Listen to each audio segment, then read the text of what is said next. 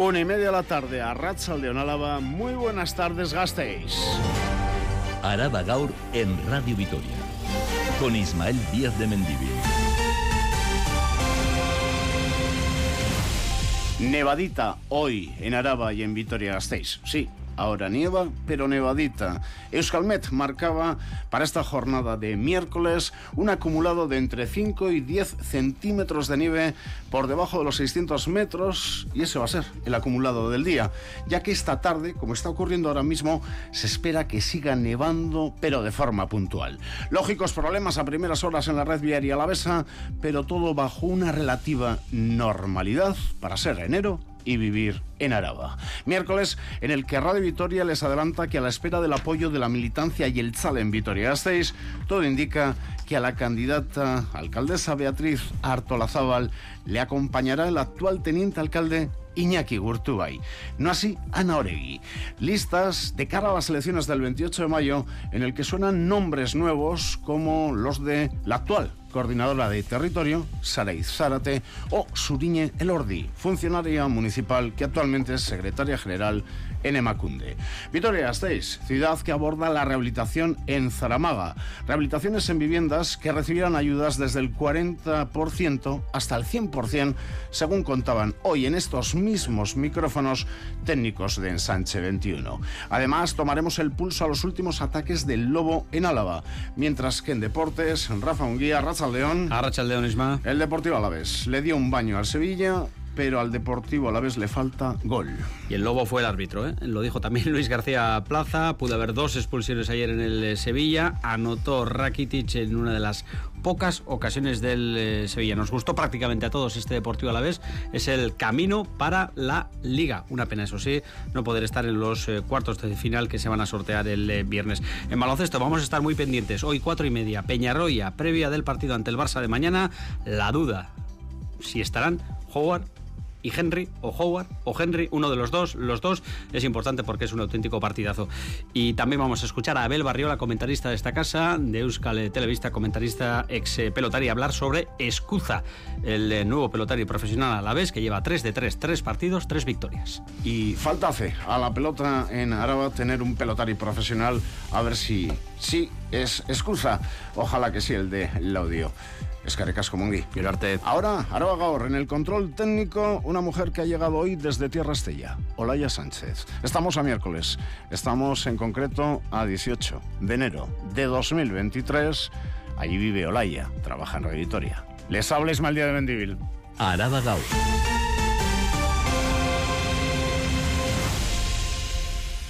Como les decíamos, nevadita esta mañana en toda Araba, con unas primeras horas más complicadas en la red viaria alavesa.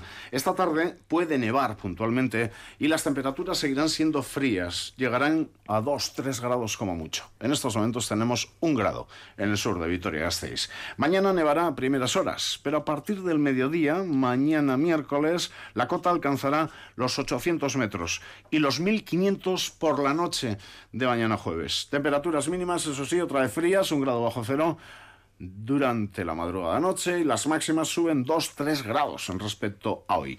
Y el viernes remite el temporal en cuanto a precipitaciones, pero no el frío. Seguiremos con temperaturas entre 0 y 5 grados. Repasamos el estado actual de la red viaria alavesa y los incidentes más importantes ocurridos esta mañana con Isabel Irigoyen. Hasta el momento se han registrado en las carreteras alavesas algunos accidentes, salidas de calzada, retenciones de tráfico y cortes de servicio en el transporte público.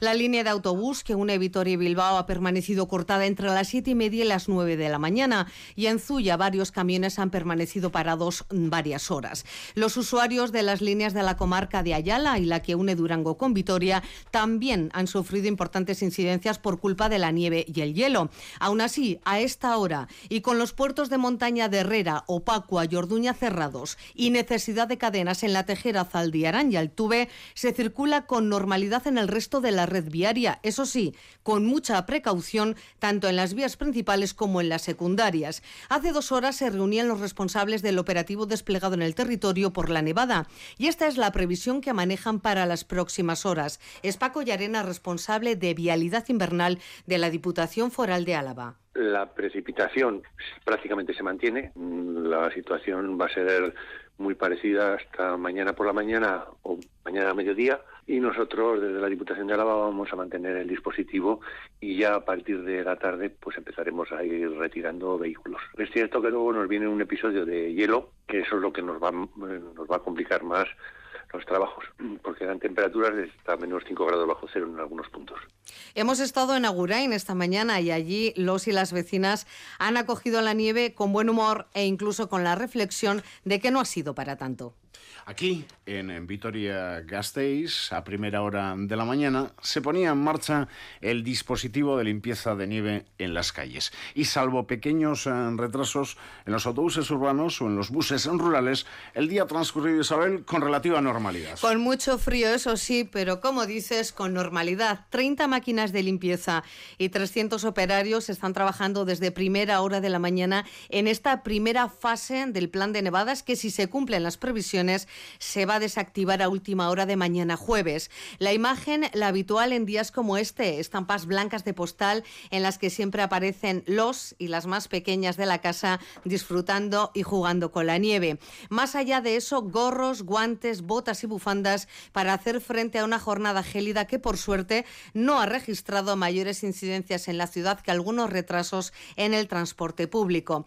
Transporte, por cierto, que hoy ha notado un aumento en el número de usuarios. Al principio de la mañana, un poquito más. Nos lo contaba un conductor del tranvía, pero ese incremento se ha notado también en los autobuses urbanos y el BEI, que en algunas frecuencias circulaban completamente llenos. Hemos cogido el autobús, no está las calles como para... Realmente nos hemos encontrado las, las carreteras bastante limpias. Pensábamos que estaría peor, pero se ve que han estado trabajando desde primera hora. ¿eh? La carretera está para circular con un poco de precaución, pero no hay problema. Sí que se empieza a generar en algunas zonas un poquillo de hielo. Me gusta la nieve. Habitualmente disfruto de la nieve, sí. Yo he venido de Bilbao y normalmente sí que a veces uso el tranvía en Gasteiz y justo hoy todavía más. O sea, por el camino ha sido como bastante alivio poder contar con el tranvía y llegar justo a tiempo. El frío seguirá siendo protagonista y nevará de modo intermitente a lo largo de las próximas horas. Decía Isabel que Radio Vitoria ha estado en Agurain esta mañana y allí vecinos y vecinos acogían la nieve con buen humor e incluso con la reflexión de que no ha sido para tanto. Escuchen si no, es un buen resumen para estar en Álava y ser mes de enero. Por todas las calles del pueblo estamos andando, limpiando accesos de contenedores, pasos de para las personas, los pasos de cebra. Yo pensaba que no iba a caer tanto, porque ayer a las 12 mmm, no había caído nada y yo pensaba que no iba a caer tanto y, y bueno, pues se recibe bien. Esperándola porque ya era hora de que empiece un poquito el invierno. He tenido muchísimo más gordas. Ahora estas son lo, lo que no quita para que luego a la tarde empiece otra vez. Araba Gaur. Las noticias de Álava. Movilidad. El Partido Popular en el Ayuntamiento de Vitoria-Gasteiz ha mostrado hoy su rechazo a la posibilidad de peatonalizar la calle Luis Ainz frente a Marias. Esta es una de las medidas que aparecen en el estudio informativo para la ampliación del tranvía Sabalgana, incluida, según el Gobierno vasco, a petición del propio Ayuntamiento Gasteiztarra. Para el Partido Popular esta decisión complicaría aún más la situación del tráfico en la zona. Desde el Gobierno Hurtaran aseguran que su objetivo no es peatonalizar Luis Ainz y que su petición tiene que ver con buscar más información para prever escenarios futuros. Escuchamos en Comisión Pública a Alfredo Iturriza, concejal del PP, y Raimundo Ruiz de Escudero concejal de movilidad. Si no entran por Luis Sainz, van por Micaela Portilla. Por Micaela Portilla pasan 13.000 vehículos diarios. O sea, usted cree, quiere meter 5.000 más, pero ¿no le parece eso va a agravar mucho más los problemas de circulación? No hemos presentado ninguna propuesta de peatonalización de la calle Luis Sainz. Hemos pedido información. El único objetivo que teníamos que en ello era conocer si podía convivir una peatonalización con el tráfico de los tranvías. Eso se llama planificación. Seguimos con eh, movilidad, seguimos en el Ayuntamiento de Vitoria-Gasteiz, donde Euskal Herria Bildu denunciaba el estado de los extintores en la flota de autobuses de Tuvisa, tras el fallo de uno de los extintores durante un incendio ocurrido en un autobús el pasado 13 de diciembre. Delegados de prevención de Tuvisa han encontrado numerosos fallos en los equipos de varios vehículos, decía Bildu, así que reclaman medidas inmediatas, unas acusaciones que niegan desde el gobierno municipal Miquel Claver. Extintores sin presión en el manómetro, atados con bridas o con la revisión caducada son algunos de los fallos detectados por miembros de la plantilla de Tuvisa en los equipos de su flota. Félix González. Revisión caducada desde febrero de 2022. Siguiente autobús. Cierre la abrazadera de sujeción mal, anudado con un trapo. Hay que andar desatándolo para usarlo. Fallos muy graves. Autobús 65. No marca presión el manómetro. 82. Atado con dos bridas. No se puede usar por estar atado así. Incluso en un autobús extintor sin presión en el manómetro. Esto requiere acciones inmediatas. Tras el incendio en un autobús del 13 de diciembre en el que no se pudo utilizar el extintor por el mal funcionamiento de una válvula, Tuvisa ha estado revisando las válvulas de los equipos del resto de vehículos. Así lo ha asegurado el concejal de movilidad de Gasteiz, Raimundo Ruiz Escudero, que sobre la denuncia de Bildu Creo que como consejero de Tuvisa y además en la responsabilidad que tiene como consejero, esta situación que usted nos ha marcado aquí lo habrá puesto ya en conocimiento de la empresa para que reciba la satisfacción y las respuestas necesarias para saber cómo se está abordando este trabajo. Posteriormente, desde el Gobierno han querido puntualizar, asegurando que este informe no es válido, ya que no se ha contado con la empresa responsable de certificación de los extintores. Aseguran que la validez anual de los equipos no ha caducado y niegan que se utilicen trapos o bridas para sujetarlos. Subrayan además que dos de los autobuses citados se han retirado de la circulación. Y en esta misma comisión, EH Bildu ha mostrado su preocupación por la demora en el estudio de alternativas del tráfico en el sur de la ciudad. Lo de si se necesita o no un nuevo vial al sur. El estudio se anunció en julio con la previsión de tener las conclusiones a finales de 2022. Sin embargo, el contrato al final no se formalizó hasta el 30 de diciembre, por lo que los resultados van a llegar hacia abril. Euskal Herria Bildu acusa al gabinete Hurtarán de retrasar el estudio para que las conclusiones no llegasen a tiempo para el debate sobre el Plan General de Ordenación Urbana. Félix González, concejal de H. Bildu. Este estudio tiene incidencia en las decisiones que se tomen con respecto al Plan General, porque de este estudio van a salir unas conclusiones y el señor alcalde dijo que si las conclusiones eran claras las iba a aplicar y nosotros queríamos saber qué es lo que iba a aplicar. Una demora en este estudio que no tiene ninguna justificación a mí me lleva a pensar desde luego que se trata de la demora necesaria y suficiente para que no contásemos con esas conclusiones a la hora de tomar decisiones. Y se lo adelantábamos, en portada comienza el proceso en el Partido Nacionalista Vasco para configurar la lista electoral de cara a las elecciones del 28 de mayo en el Ayuntamiento de Vitoria-Gasteiz. Se trata de conocer el equipo que va a acompañar a la candidata y el chale a la alcaldía, a la alcaldía de Vitoria, a Beatriz Artola Zaval. En Radio Vitoria les podemos adelantar que el actual teniente alcalde Ana Oregui y, por ejemplo, la concejala de Deportes Livia López no van a formar parte de esa lista. Edurne Trascastro. Esta tarde las cuatro organizaciones municipales del PNV de Vitoria, Avendaño, Erdialdea, Lacua y Zaramaga celebrarán asambleas simultáneas de cara a la conformación de la lista electoral para el Ayuntamiento de Vitoria-Gasteiz. Será en la segunda vuelta el próximo 1 de febrero cuando el Araba Burubachar comunique la composición de la candidatura de Gasteiz que lidera la actual consejera de Igualdad, Justicia y Políticas Sociales, Beatriz Artolazábal, candidata a la alcaldía de Vitoria. No obstante, según ha podido saber Radio Vitoria, en el equipo de No estará el actual teniente de alcalde y concejal de Territorio y Acción por el Clima, Ana Oregui. Tampoco repetirá Livia López, concejala de Deporte y Salud. Por otra parte, todo indica a que sí repetirá en el equipo municipal el teniente de alcalde y concejal de Hacienda Iñaki Gurtubay y se barajan nombres nuevos, que pueda haber nuevas incorporaciones en el equipo de Beatriz Artolazábal. Se trataría de la de Saray Zárate, actualmente coordinadora municipal, y de Suriña Elordi, funcionaria municipal ligada durante años a Emacunde. Hoy también en Reditoria ha sido noticia Zaramaga. En la segunda quincena del mes de febrero, el Ayuntamiento de Vitoria-Gasteiz abrirá en el Centro Cívico y Parralde la oficina de proximidad para informar al vecindario de Zaramaga cómo va a ser el proyecto de rehabilitación integral del barrio y qué tipo de ayudas, qué cantidades pueden tener. Unas ayudas que pueden cubrir desde el 40% del montante total de la obra hasta el 100% Alberto Ortiz de Guinea. Los 274 edificios del barrio de Zaramaga que han sido incluidos en el plan de rehabilitación integral deberán adherirse al proyecto antes del 30 de mayo.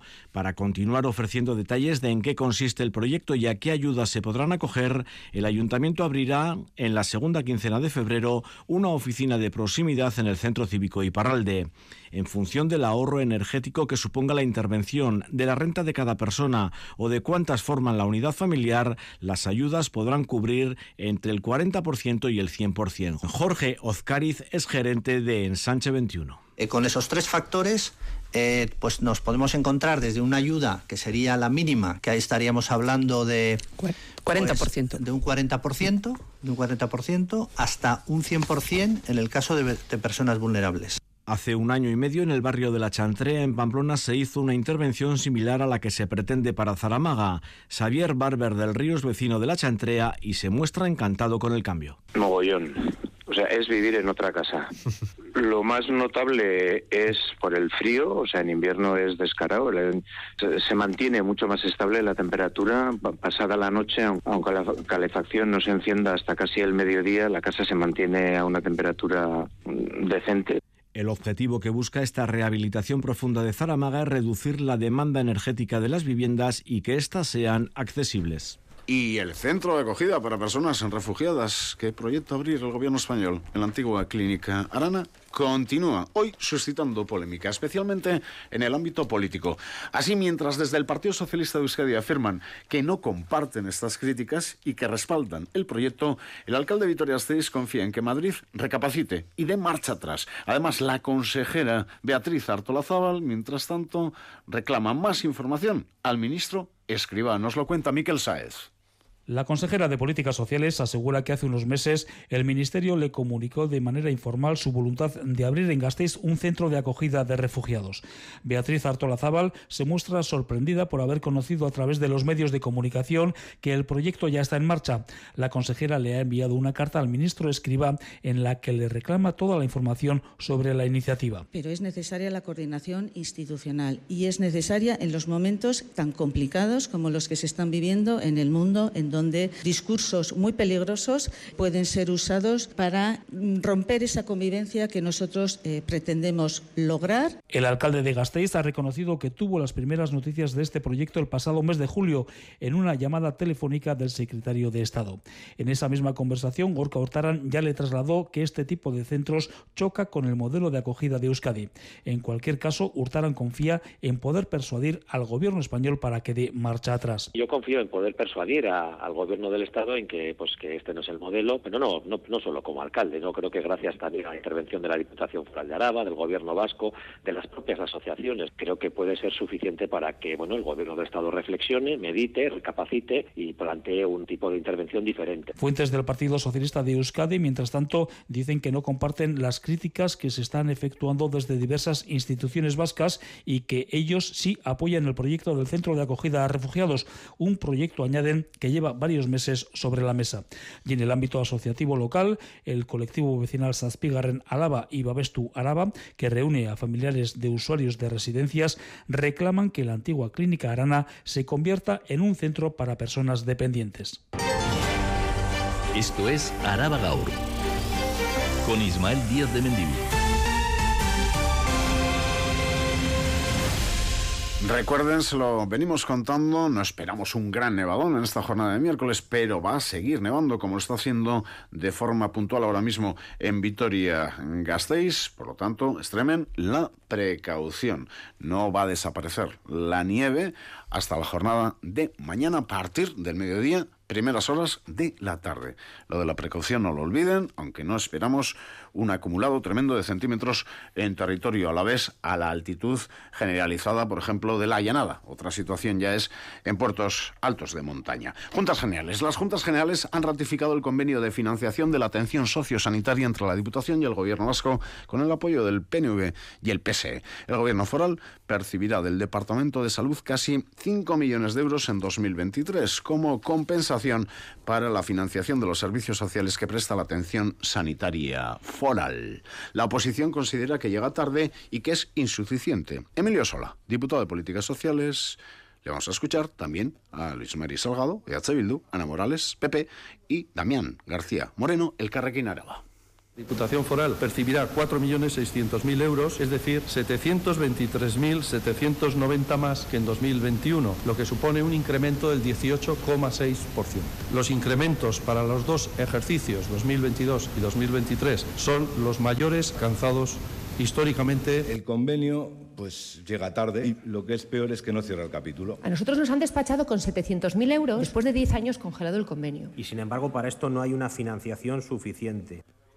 Y seguimos en el salón de plenos porque el debate se ha caldeado en esta jornada de miércoles en el Pleno por las críticas de la oposición que se referían a la falta de negociación con los bomberos forales ante los problemas de coordinación y falta de recursos humanos y materiales de este organismo autónomo. Partido Nacionalista Vasco y Partido Socialista de Euskadi han rechazado las eh, propuestas de la oposición. Estos dos grupos junteros han sacado adelante son grupos junteros que apoyan al Gobierno, una moción por la que instan al Ejecutivo Foral a que continúe la mejora de los medios disponibles para la extinción de incendios una Ugarte. Rifirrafe entre la oposición y PNV y PSE, los dos grupos junteros que sustentan al Gobierno Foral por la situación que atraviesan los bomberos forales. EH Bildu, PP y el Carrequín Araba han criticado duramente el proceso selectivo de la última OPE, la falta de recursos humanos y materiales, así como de coordinación con la plantilla. Han denunciado que no ha habido negociación. Iñaki Uribarri, Ana Salazar y David Rodríguez. Hay que recuperar el diálogo con la parte social, que en estos momentos lo vendan ustedes como lo vendan, lo tienen absolutamente eh, hecho trizas. Están pasando un calvario muchos profesionales. Lo que pasa es que ustedes no se reúnen con ellos y no les escuchan. Apliquen, por favor, la humildad y busquen soluciones. PNV y PSE han sacado adelante su propia enmienda por la que instan a la Diputación a seguir trabajando en la mejora de los medios para extinguir incendios, como la de la compra de un hidroavión. Carmen Álvarez, del Grupo Gerchale, y Josu López Ubierna, Junta Socialista. Este partido seguirá trabajando en la mejora continua del organismo a través del entendimiento y negociación. ¿Cuál es el camino para seguir trabajando de manera compartida dentro del organismo foral? La negociación y el acuerdo. En la moción aprobada por PNV y PSE, instan a este organismo autónomo a seguir tomando medidas para estabilizar la plantilla y trabajar en la mejora de los procesos de selección a través de la negociación con la parte social. Y hemos eh, querido tomar el pulso a los últimos ataques del lobo a los ganados en Áraba. Ataques que se están eh, produciendo en el noroeste del territorio, por ejemplo en Sierra, y dijo Sierra Salvada, algo habitual en los últimos años. Dicen eh, desde el sector primario, los ganaderos, que los ataques han ido a más desde que las instituciones públicas han apostado por proteger al lobo. Idoya Gatón. Yule Martínez de Santos es ganadero de Guillarte, en la Sierra de Guibijo, Bajirro. Nos cuenta cómo su ganado está sufriendo el ataque del lobo. Hoy mismo ahora he estado buscando un ternero que me faltaba y tiene toda la pinta de que sea de, de lobo también. Dice que tanto terneros como potros están en riesgo constante, pero que los más afectados están siendo las ovejas y las cabras que a 100 metros del pueblo me las está matando este otoño e. Incluso con perros mastines, pues de cabras, pues un 25% de las cabras que tengo. Critica que las instituciones están apostando por proteger al lobo ibérico en perjuicio de la ganadería extensiva y las razas autóctonas como la oveja lacha o la cabra aspigorri y hemos pasado pues de tener en las sierras de Salvada y Guibijo unos 40 rebaños hace 20 años a ahora mismo quedar tres o cuatro y sin relevo generacional. Lo mismo ocurre en Sierra Salvada. Luis Tabaya es ganadero de Menagaray pastores han andado día y noche sin quitarse con las ovejas porque el lobo venía de día, de noche y no se podían descuidar en ningún momento. La parte más afectada está siendo la zona noroeste de Araba, pero los ganaderos están convencidos de que el lobo va a ir ganando terreno. No te extrañaría que en pocos años esté en el Pagasarri, Aralar seguro que va a estar muy pronto y en otros montes más pegados a la costa. Ante esta situación piden medidas compensatorias que favorezcan la ganadería extensiva. Con Eric Salazar más noticias, los sindicatos SK en la LAB, Comisiones Obreras UGT, buena noticia esperada y la patronal AISA firman el tercer convenio de intervención social en Araba. Un convenio que tiene una vigencia para cuatro años y en el que se recogen subidas salariales del 12,9%, una reducción de la jornada anual de 30 horas al año y mejoras importantes a la hora de acceder a los diferentes pluses recogidos en el convenio y en materia de permisos y licencias. Javier Sainz, SK Sindicatúa. La valoración que hacemos es muy positiva. Eh, esta mañana hemos llegado a, un acuerdo final después de más de dos años de negociación, 35 reuniones, eh, decenas de movilizaciones y tres jornadas de huelga. Y podemos decir con, con satisfacción que hemos logrado un muy buen acuerdo. El Instituto Alavés de la Naturaleza pide que no se autorice el parque eólico en Azáceta. Denuncian que el estudio de impacto ambiental pone de manifiesto que la afección sobre la biodiversidad y el paisaje es crítica. Sobrellan que la afección paisajística será muy elevada y que degradará de manera irreversible una cuenca visual catalogada como sobresaliente. Roberto Flores se marcha para Fitur y es que inaugurado el stand de Euskadi en Fitur con presencia del Ayuntamiento de Vitoria-Gasteiz. A las once y cuarto se ha firmado un acuerdo de colaboración entre el Consistorio Vitoriano y la Diputación Foral de Araba con REM con la finalidad de atraer eventos y congresos tanto a la capital alavesa como al territorio histórico de Áraba. Esta tarde se presentará la tarjeta turística de Vitoria-Gasteiz y la Álava Green Card. También esta tarde se vota el presupuesto del Ayuntamiento de Iruña de Oca, Aclares, con la incógnita de qué votarán los grupos al no haber ningún acuerdo cerrado. Esta semana Euskal Herria Bildu anunció un acuerdo con el que, equipo de gobierno del PSE para la aprobación de los presupuestos, algo que los socialistas desmintieron a las pocas horas. EH Bildu entendió que al ser aprobadas sus enmiendas en comisión se reeditaba el acuerdo de hace un año, pero el PSE no lo ve así. El pleno comenzará a las seis y media de la tarde.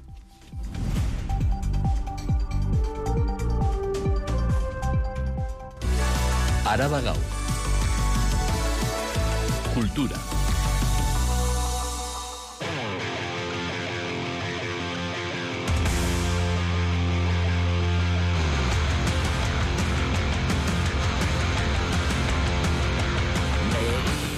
Charo Idoclis, Arrachaldeón. Arrachaldeón. Algo mal estoy haciendo cuando solo dejamos cinco minutos para cultura, lo tengo que apuntar y tengo que cambiar esto. Oímos Mundus Oragarria, la versión en euskera que han hecho los chicos de Delirium Tremens, del himno buen rollista de Luis Armstrong, What a Wonderful World, la banda de Mutriku que volvía hace unos meses a la escena musical, 30 años después de su disolución, presenta este sábado en la sala Jimmy Jazz su nuevo disco, Órdago.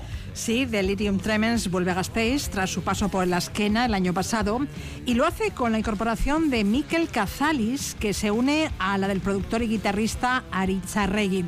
El trío fue cuarteto con Íñigo Muguruza y vuelve a ser cuarteto. Andoni Basterrechea, voz y guitarra de Delirium Tremens. Entramos a grabar dos, o dos canciones antes de, las demás al estudio de Aricharregui en Osorbil y bueno, empezamos a grabar con él y empezamos a contactar y a congeniar con él. Se venía el tiempo encima y le preguntamos a ver si, o le decimos o le propusimos a ver si nos echaría un cable pues eh, con los arreglos de las canciones y agilizar un poco el tema y para volver a grabar ahí con él, obviamente, porque nos quedamos muy a gusto. Y entonces pues nos liamos con él y al final le dijimos que, que se pillara la guitarra para tocar con nosotros, porque nos hacía unas cosas bonitas, pero claro, con dos guitarras quedaba mucho mejor que con una. Y después pasó lo que pasó con Pachi, que, que no lo veía claro, estaba un poco cansado y bueno, dijo que, que prefería dejarlo. Sabía que llamar a alguien. Y llamamos a Miquel Casales y aquí estamos otra vez.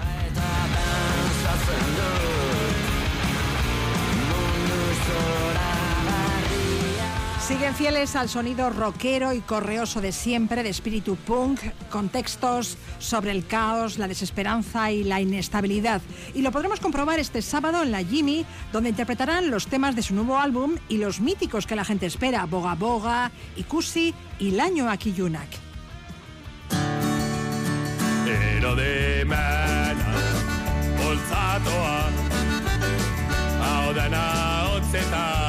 ¿Quiénes son estos? Pues Unidad Alavesa. Los teloneros, sí, sí, Unidad Alavesa. No nos hemos equivocado. Teloneros de Delirium Tremens.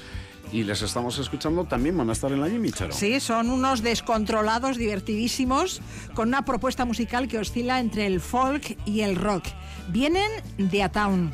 Por cierto, ayer solo quedaba una treintena de entradas. Así que si quieren pocas, ir, ¿eh? Apúrense, ¿eh? Bueno, 30 entradas. Bueno, tenemos dos minutos. En dos minutos, ¿qué podemos eh, contar para poder hacer antes del sábado en Vitoria-Gasteiz o en diferentes puntos de Álava? Pues, por ejemplo, pueden acudir a la muestra Tres ejercicios de tiro de Miriam Isasi en la librería Suloa. Nos da más datos Mailu Adriozola. Miriam Isasi lleva años investigando en torno a la guerra civil y la resistencia de la zona norte, investigación que ha trasladado al mundo del arte. Miriam Isasi. Para este proyecto lo que se hizo fue buscar tres localizaciones donde más que lugares de conflicto eran lugares de reunión de esa resistencia. Y entonces se trabajó a partir de, bueno, como he dicho antes, eh, cartografías militares y mm, un escaneado en 3D de mm, fragmentos de estas montañas. Pues está Peña Erlaich en Guipúzcoa, los Collados de Asón en Cantabria, bueno, o el Mazucu en Asturias. Y a partir de esos fragmentos escaneados eh, se hicieron moldes y otra vez el positivado en, resina. Y son estas piecitas que podemos encontrar en, en la instalación. Estas piezas que ahora se pueden ver en las paredes de Suloa son parte de los libros de autor que presenta la artista. ¿Cómo es un libro de autor y qué puede contener? No tiene por qué contener páginas, ¿no?